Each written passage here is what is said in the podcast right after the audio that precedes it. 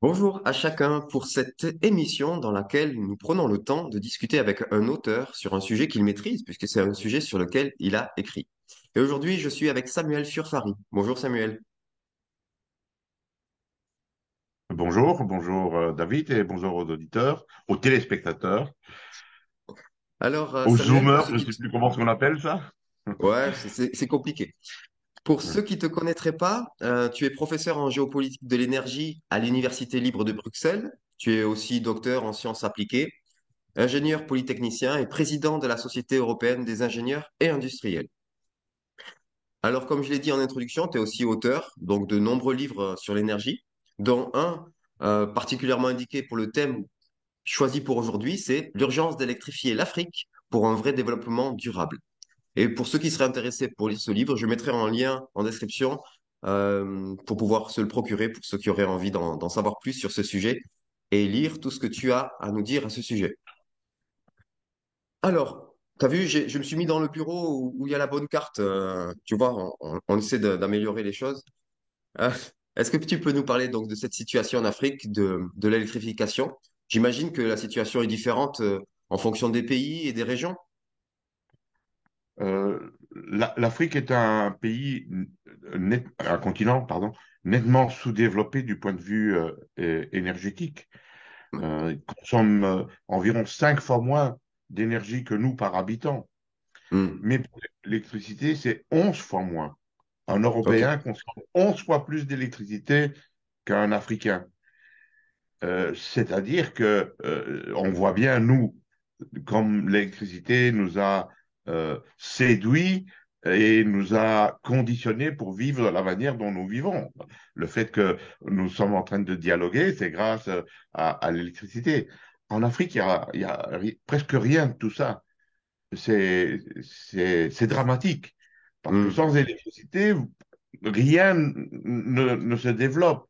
Et, et- et pas seulement euh, les industries, mais même simplement avoir un, un réfrigérateur pour garder des médicaments. Ça devient problématique. mhm, Euh, et, et donc, c'est un problème euh, humanitaire, euh, je dirais. Oui, euh, ils consomment 11 fois moins et il y a des pays qui sont bien électrifiés, par exemple, les Seychelles ou Maurice, bon, c'est l'Afrique aussi, et, et là, c'est bien électrifié. Et puis, il y a des pays où c'est une véritable euh, catastrophe. Un, un- un des pays géants euh, du- euh, de, de l'Afrique, en taille, mais aussi en ressources, et surtout en ressources, c'est la République démocratique du Congo, RDC. mhm. Eh bien, en RDC, seulement 19% de la population est connectée à l'électricité. Euh, donc, une personne sur cinq est connectée Mhm, à, à l'électricité. Et puis, il y a des pays où c'est beaucoup plus euh, problématique. Euh, au Malawi, euh, c'est 11%. Au Soudan du Sud, euh, c'est 7%. euh, et ainsi de suite. Donc, com- comment peut-on espérer que ces gens-là puissent se développer s'il n'y a pas d'électricité?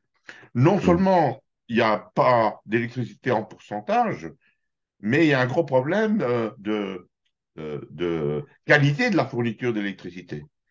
Euh, Il y a constamment des délestages. On a eu peur pendant cet hiver d'avoir des délestages en France. Mais là-bas, c'est quotidien, c'est tout le temps. Euh, comme on dit dans le temps, les, plombs sautent euh, sans arrêt parce qu'il n'y a pas assez de quantité d'électricité et il y a des gens qui tirent et donc ça, saute partout. Au, au, au Kenya, 65% des entreprises ont entre 4 et 14 interruptions par semaine. Comment voulez-vous avoir une, une industrie qui fonctionne dans ces conditions-là? Et la troisième chose que je dirais, puis j'arrête sur ça parce que c'est vraiment, euh, il y aurait beaucoup à dire, euh, euh, puisqu'il y a des délestages, puisque ça, ça tombe en panne tout le temps, les gens ont chez eux, ceux qui le peuvent, ceux qui ont les moyens d'être connectés au réseau, ils ont chez eux un groupe électrogène qui fonctionne au mhm, diesel. Et mhm. donc, quand les plombs sautent, ben, ils mettent en route leur groupe électrogène. De sorte que la principale source d'électricité en Afrique, c'est incroyable, mais c'est le diesel. Et donc, ça coûte, coûte très cher et ça pollue. Donc, on est Hmm, là dans un désastre euh, préoccupant parce que ça, ça impacte sur la santé. ça ne permet pas au pays de se développer et les gens restent dans la misère. Ouais, justement, tu parles de développement. Euh, Charles Gave, qui est économiste et entrepreneur français, président de l'Institut des libertés, euh, aime déclarer à qui, souhaite l'entendre que l'économie, c'est simplement de l'énergie transformée. J'imagine que c'est la même, chose de, l'autre côté de la Méditerranée. Bien, bien sûr, si- s'il n'y a pas d'énergie, on ne peut pas faire fonctionner un pays, il n'y a pas d'économie, il n'y a pas de développement, tout se tient. Euh, il faut commencer par électrifier l'Afrique. C'est urgent, c'était le titre de mon livre, l'urgence d'électrifier l'Afrique. Parce que sans, électrification, l'économie restera une économie parallèle de subsistance, de développement euh, euh, de certains et pas de tous. Euh, C'est éthiquement euh, insupportable. Donc, euh, le- il- si on veut, si les, si l'Afrique veut se développer du point de vue économique, pour supprimer la misère, il faut toujours voir ça. hein. L'économie, c'est pas pour s'enrichir. L'économie, c'est pour donner du travail, comme on avait dit l'autre fois, et pour permettre aux gens de bien vivre. Le but Mhm. n'est pas de s'enrichir avec l'économie. L'économie sert à donner du bien-être aux populations. Et la base de ça, c'est bien entendu l'é- l'énergie, et en particulier aujourd'hui l'électricité. Et du coup, avec quelle source? On pourrait imaginer, en caricaturant, euh, il y a beaucoup de soleil. Est-ce que c'est le solaire qui sera la, la- la solution pour l'Afrique? Je ne le crois pas, parce que nous qui sommes riches, je parle des Européens, on n'est pas parvenus à le faire. Mhm. Euh, je voudrais insister sur le fait que ce n'est pas à cause du changement climatique qu'on a inventé euh, cette volonté de faire de- des énergies solaires ou éoliennes. C'est à cause des crises énergétiques des années 70. Mhm.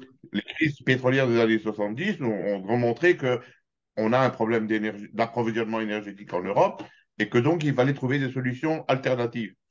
Les solutions alternatives, ben, c'est le soleil et, et le vent, essentiellement. Et depuis un demi-siècle, cette année-ci, il y aura un demi-siècle de cette crise. Depuis un demi-siècle, on est parvenu à faire avec le solaire et le, le vent 3% de notre consommation d'énergie. Nous qui sommes riches. Alors, il ne faut pas demander les Africains, ils ne pourront pas le faire. C'est une erreur de penser que parce qu'il y a du soleil, ça va être gratuit. C'est pas vrai du tout. Euh, il Mhm. suffit pas d'avoir du soleil pour avoir de l'électricité solaire. Il y a tout ce qu'il y a derrière. Et donc, euh, c'est beaucoup plus préoccupant qu'on le pense. Toujours est-il qu'il faut dire que si dans un village, dans une zone ur- rurale, on met quelques panneaux solaires pour que le réfrigérateur du dispensaire puisse garder les médicaments, euh, c'est magnifique. Si on peut Mhm. mettre un- quelques panneaux solaires pour permettre aux enfants d'avoir un, euh, charger un- un- une tablette pour voir Internet, c'est nécessaire, bien entendu. Mais c'est pas ainsi qu'on développe un, un continent. Euh, Mhm. surtout que euh, en Afrique, maintenant, ce qui se passe, c'est une concentration dans des mégapoles. Ce sont des villes avec des millions et des millions d'habitants. Comment, c'est pas sérieux de dire qu'on va faire ça avec du solaire, quoi. Alors, quelle, électrici- quelle, quelle source d'énergie pour, euh, pour électrifier l'Afrique? Mais je- euh, au risque de paraître euh, euh, insensé, mais il faut faire ce que nous, nous avons fait. Qu'est-ce D'accord? que nous avons fait? Nous avons développé l'énergie qui était euh, disponible et, et- et bon marché. Mhm. Et on on peut puiser dans une source d'énergie. Quelles sont-elles? Ben, qu'est-ce qu'on a fait? On a développé le charbon, nous. On a développé le charbon et puis on a développé le, le gaz et, et- et surtout euh, le, le nucléaire aussi pour avoir de l'électricité. Euh, donc, il faut avoir le courage de dire aux Africains, n'ayez pas honte d'utiliser ce que nous, nous avons fait et ce que la Chine fait massivement. Mhm. Il y a toutefois une différence en Afrique euh, qui est intéressante et qui est euh, pratiquement euh, cachée. C'est ce que nous, nous avons fait aussi dans les années 50. Euh, en 1950, euh, euh, on a développé fortement euh, l'économie européenne grâce à l'hydroélectricité. En France, il y a énormément de barrages électriques qui donnent de, de l'électricité renouvelable, bon marché, stockable. C'est l'idéal. Et en Afrique, il y en a beaucoup. On pourrait faire beaucoup d'hydroélectricité en Afrique. Mhm. Malheureusement, dès qu'on parle de ça, il y a des ONG qui viennent bloquer le tout. Et donc, euh, moi, j'espère que les dirigeants européens, pardon, les dirigeants africains, euh, ne se laisseront plus euh, dominer par des ONG et Mhm, diront, nous allons faire ce que les Chinois font, ce que les Européens ont fait, ce que les Chiliens sont en train de faire massivement, ce que la mhm, Norvège a fait. Vous savez, on, on parle toujours de la Norvège, un beau pays protestant, etc., avec éthique. Ah oui, ben, non, non, 98, j'allais dire 98, 98% de l'électricité en Norvège, ce sont, c'est de, de l'hydroélectricité. Donc, mhm, il faut d'urgence développer l'électroélectricité en Afrique. Il y a beaucoup d'eau en Afrique. Hein. L'Afrique, c'est pas le Sahara, uniquement le Sahara. Il y a beaucoup d'eau en Afrique et il faut développer l'hydroélectricité. mhm. Euh, Tu as parlé du charbon et euh, pourtant on, on sait justement que l'utilisation du charbon euh, en Afrique, notamment pour la cuisine, c'est très néfaste pour la santé. Alors pourquoi euh, une grosse usine fabriquant de l'électricité avec le même charbon, ça serait mieux pour l'Afrique? Mais C'est parce que c'est pas le même charbon. Ah, Ah, pour la cuisson, on utilise du charbon de bois, oui. euh, comme on a fait beaucoup en Europe dans le temps. hein. On- le charbon de bois, c'est on coupe du bois et puis on, on chauffe le bois sans air euh, et on obtient le charbon de bois qu'on utilise nous pour nos barbecues. Mais en, en Afrique, euh, c'est la principale source euh, d'énergie pour cuire. Les Africains cuisent avec euh, du bois transformé en charbon de bois. Mhm, Euh, rien qu'à Kinshasa, dans la région de Kinshasa, il y a 470 000 personnes qui coupent du bois et qui produisent du charbon de bois. Presque un mhm, demi-million de personnes vivent euh, de cela pour pouvoir permettre euh, euh, aux Congolais de Kinshasa de se nourrir. Et c'est, quand on parle d'électricité, comme on l'a fait tout à l'heure, c'est indispensable, mais il faut d'abord penser à la nourriture humaine. Et la mhm. nourriture, la, la nourriture ben, il faut cuire. La nourriture se cuit. Et pour la cuire, il faut de l'énergie, de l'énergie thermique. Et les Africains utilisent du bois. Euh, de sorte qu'il y a une déforestation énorme en Afrique parce qu'il faut donner à manger à une population croissante. Et donc, euh, la première chose qu'il faut faire, c'est apporter, euh, permettre ou bien enseigner ou leur dire, s'il vous plaît, faites comme nous. Qu'avons-nous fait dans les années 50 en Europe? On a utilisé des bonbonnes de gaz. Il Mhm, n'y avait pas le gaz naturel, on utilisait des bonbonnes de gaz, le LPG, qui existe encore aujourd'hui. Donc, il faudrait que on développe du commerce du LPG en Afrique de manière à arrêter de, déforester. Maintenant, sur l'électricité et le charbon, ben, euh, euh, oui, le, le charbon est l'énergie la moins chère. Et donc, euh, partout dans le monde, on développe du, du charbon. Il ne faut pas croire que, parce qu'en Europe, on, on tape tout le temps sur le charbon, euh, que ça ne se fait pas ailleurs, quoi. D'ailleurs, mhm. la Chine utilise 54%, 54% du charbon mondial. Euh, c'est bien entendu. Quand vous achetez un t-shirt euh, bon marché au marché euh, qui vient de Chine, ben, il a été fait avec de, de l'électricité dont euh, essentiellement 80% c'est c'est de l'électricité au charbon. Hein. Mhm. Et justement, par Et rapport donc à ça, l'Afrique pourrait le faire. D'accord. Et justement, par rapport à ça, on entend des, des, voix qui s'élèvent pour dire qu'il faut, il, faudrait justement pas que, euh, que les, euh, les Africains passent par cette étape euh, qui, qui est génératrice de CO2. Et je regardais une carte proposée par le magazine Reporter qui disait que euh, euh, 30% de la production de CO2 venait de, de- d'Europe, 3% venait de l'Afrique. Est-ce qu'on est bien placé pour leur demander de faire des efforts que nous n'avons pas fait et que nous ne ferons pas? Tout d'abord, c'est une, c'est une erreur. Euh, L'Europe, l'Union européenne, euh, Mhm. produit 8,1% du CO2. D'accord. Quand le Royaume-Uni était dans l'Union européenne, on était à 9%. Mhm. Donc, c'est pas 30%, c'est 8,1%. C'est pour ça aussi qu'il ne faut pas se faire d'illusions. On représente rien du tout. Ouais. Euh, et, et- et- et donc, et la France encore moins, puisqu'elle est fort nucléarisée. Et vous avez beau dire qu'on va réduire nos émissions de CO2, ça va rien changer dans le monde. C'est rien, ça. Par Mhm. contre, euh, aller dire aux Africains que parce qu'ils produisent du CO2, 3%, comme vous avez dit, ça c'était correct, euh, qu'ils ne doivent pas se développer parce qu'ils vont produire du CO2, ben ça c'est un, un discours de riche qui va Mhm. dire, euh, un peu comme Marie-Antoinette, la reine Marie-Antoinette. quand on lui a dit que. Il a, pour, elle demandait pourquoi il y avait euh, des émeutes. On, on, on, lui a répondu ben, Madame, ils n'ont pas de pain. Et elle a répondu ben, S'ils n'ont pas de pain, euh, qu'ils mangent des brioches. Et donc ici, c'est la même chose qu'en euh, en Afrique. Quoi. On a vu la situation tout à l'heure désastreuse dans laquelle ils sont, et on vient leur dire, vous savez, vous ne devez pas faire comme nous. Hein. Et qu'est-ce qu'ils doivent faire alors? Rester dans la misère? Mmh. Donc c'est une aberration euh, des ONG environnementales inadmissible. Et, et, et surtout, c'est ça la grosse nouveauté, c'est ça qui s'est passé à la COP euh, à, à, à Sharm à la COP 27. Les Africains ont dit, ça suffit, mmh. ça suffit votre, votre euh, contrôle sur notre développement. Et donc, vous allez voir que c'est exactement l'inverse qui va se passer. C'est que les Africains vont se dépêcher pour copier ce que nous avons fait dans les années, les, les, les, les 70 dernières années. Mmh. Les 70 dernières années, ça marche aussi. Hein. euh, justement, tu as parlé du gaz. Euh, quelles sont les capacités de ressources euh, en, de gaz en Afrique? Euh, ici, en France, on parle régulièrement du gaz algérien, mais pour les autres pays, ah, est, ça, gaz? On est en train de vivre une véritable révolution en Afrique.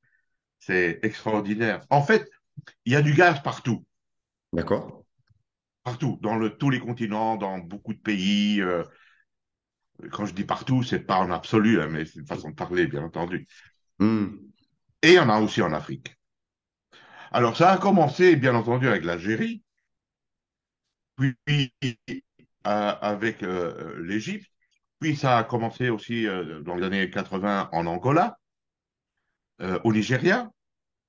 Mais vers 2005, c'est dans l'Afrique de, de l'Est qu'on a découvert des grands gisements, dans le Mozambique, le deuxième pays plus pauvre de la planète, a découvert, euh, on a découvert euh, des, des, gros gisements. Ce sont les Italiens de Eni qui ont mmh. euh, découvert ces gisements.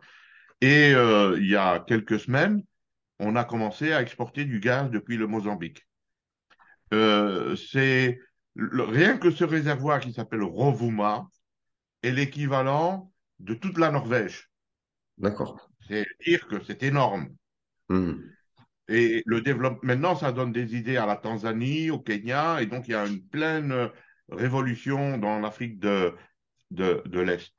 Mais plus récemment, c'est dans l'Afrique de l'Ouest, dans le nord de l'Afrique euh, de l'Ouest, qu'on a découvert des gisements, et plus particulièrement au Sénégal et en Mauritanie, en mer, hein, offshore.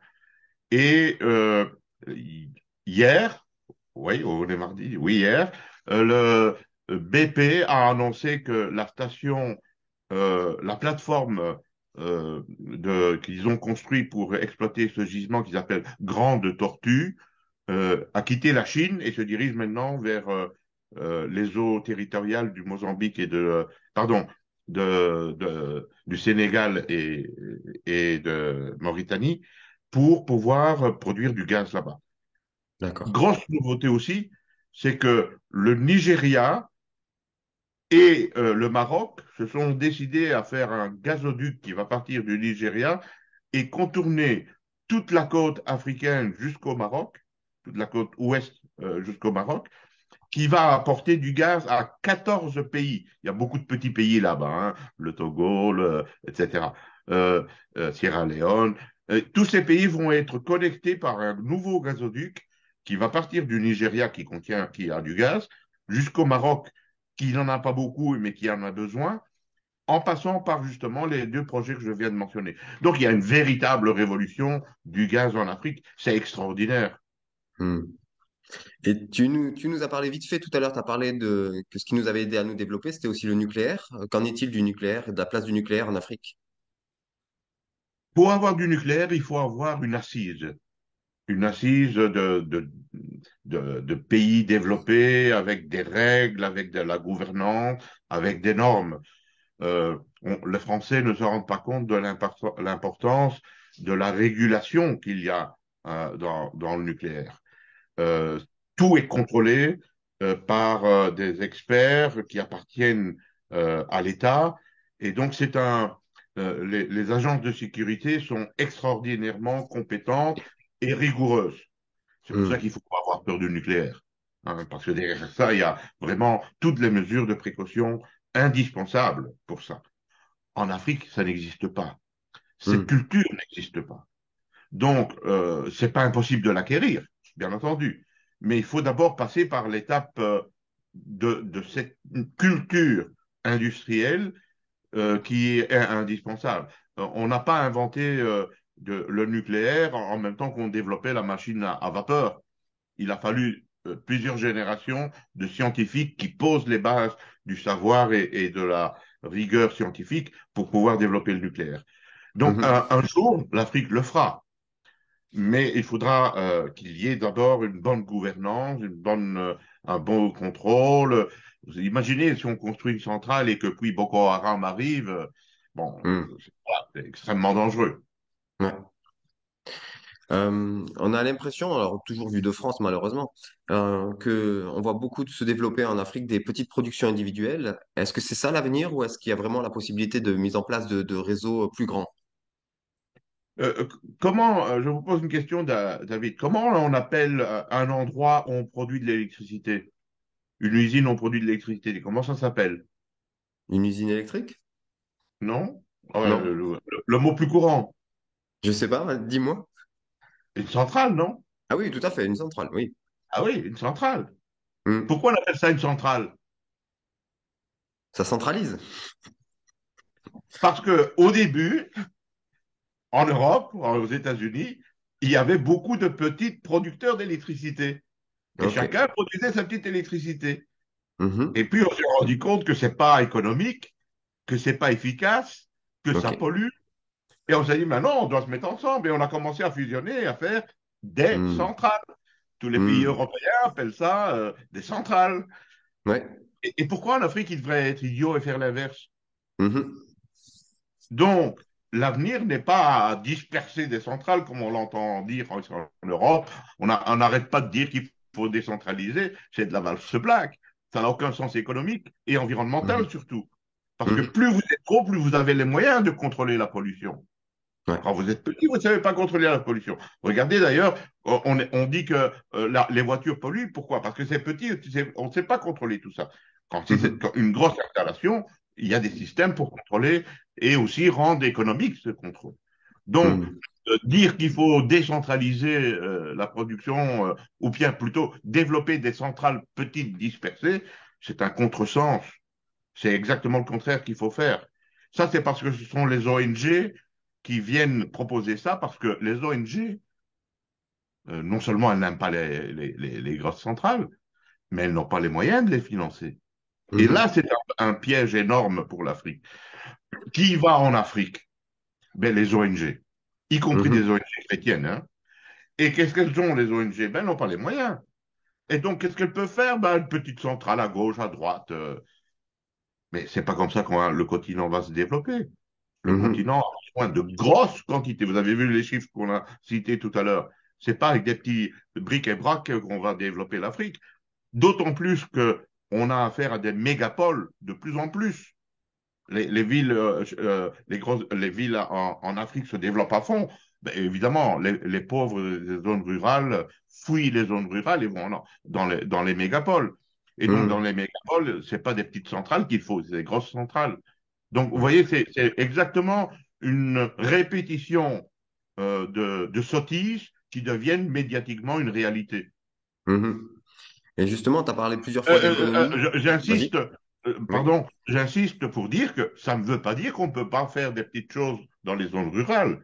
Oui. Bien entendu, on l'a dit tout à l'heure, ça peut Mhm. être fait. Donc, mettre des panneaux solaires dans, dans un village, bien entendu. Mais il faut d'urgence électrifier sérieusement l'Afrique avec des vraies centrales. Justement, tu as parlé plusieurs fois du côté économique de la chose. Euh, j'ai entendu de la bouche d'un d'un journaliste africain que la majorité des industries électriques en Afrique étaient en déficit. Alors déjà, première question, est-ce que c'est vrai? Et puis, euh, si je regarde euh, en France, nous étions jusqu'aux années 2000 arrivés à avoir un réseau très très performant. Et j'ai l'impression que c'est uniquement car le coût des investissements, euh, qui sont des investissements à long terme, avait été assumé par l'État. Est-ce qu'il y a de la place pour des entreprises privées dans ce secteur? Parce que j'ai vraiment l'impression que dans ce domaine, la rentabilité, elle ne peut s'obtenir que dans le temps très long. Bien entendu, euh, une rentabilité de, de, gros, de gros investissements demande du temps. Mm. C'est évident. Et donc, une centrale électrique, euh, ben, ça amortit sur 10 ans, 15 ans, et une nucléaire sur 30 ans. Mais qui va investir en Afrique mm. dans le secteur privé? C'est ça la grosse difficulté. Parce que je suis convaincu euh, qu'on doit électrifier l'Afrique, qui a tout ce qu'il faut pour le faire, mais il faut d'abord la gouvernance. Il faut qu'il y ait une bonne gouvernance en Afrique. Et c'est là le point de départ. S'il n'y a pas des règles et de, euh, transparence, d'équité et de respect des normes environnementales, y compris environnementales, mais ben, on ne pourra pas développer. Et donc, le mm-hmm. secteur privé ne va pas en Afrique. Mm. Parce qu'il n'y a pas, justement, euh, ce terreau indispensable. Et donc, les, les premiers responsables de la situation énergétique catastrophique en Afrique, ce sont les dirigeants africains. C'est eux qui doivent complètement changer la façon de voir, avoir des règles éthiques comme on a eu euh, en Europe, de manière à avoir tout ce qu'il faut pour que l'entrepreneur puisse venir mhm. développer euh, son, son, économie. Vous savez, quand, quand on vole de l'électricité sans arrêt, parce que c'est facile de voler l'électricité, hein, il y a des fils qui passent pour aller euh, transporter l'électricité chez quelqu'un qui la paye, ben, vous mettez deux fils, et il faudra longtemps avant qu'on le voit, et donc mhm. vous volez de l'électricité. Ben, forcément, l'entreprise ne pourra jamais récupérer son investissement. Donc il y a un problème éthique énorme qui résulte aussi de la pauvreté, parce que quand on est pauvre, ben, on doit se débrouiller, et donc il y a, c'est une chaîne sans fin. Il faut commencer par rompre cela en mettant des règles éthiques et de transparence. Et hmm. puis, le secteur privé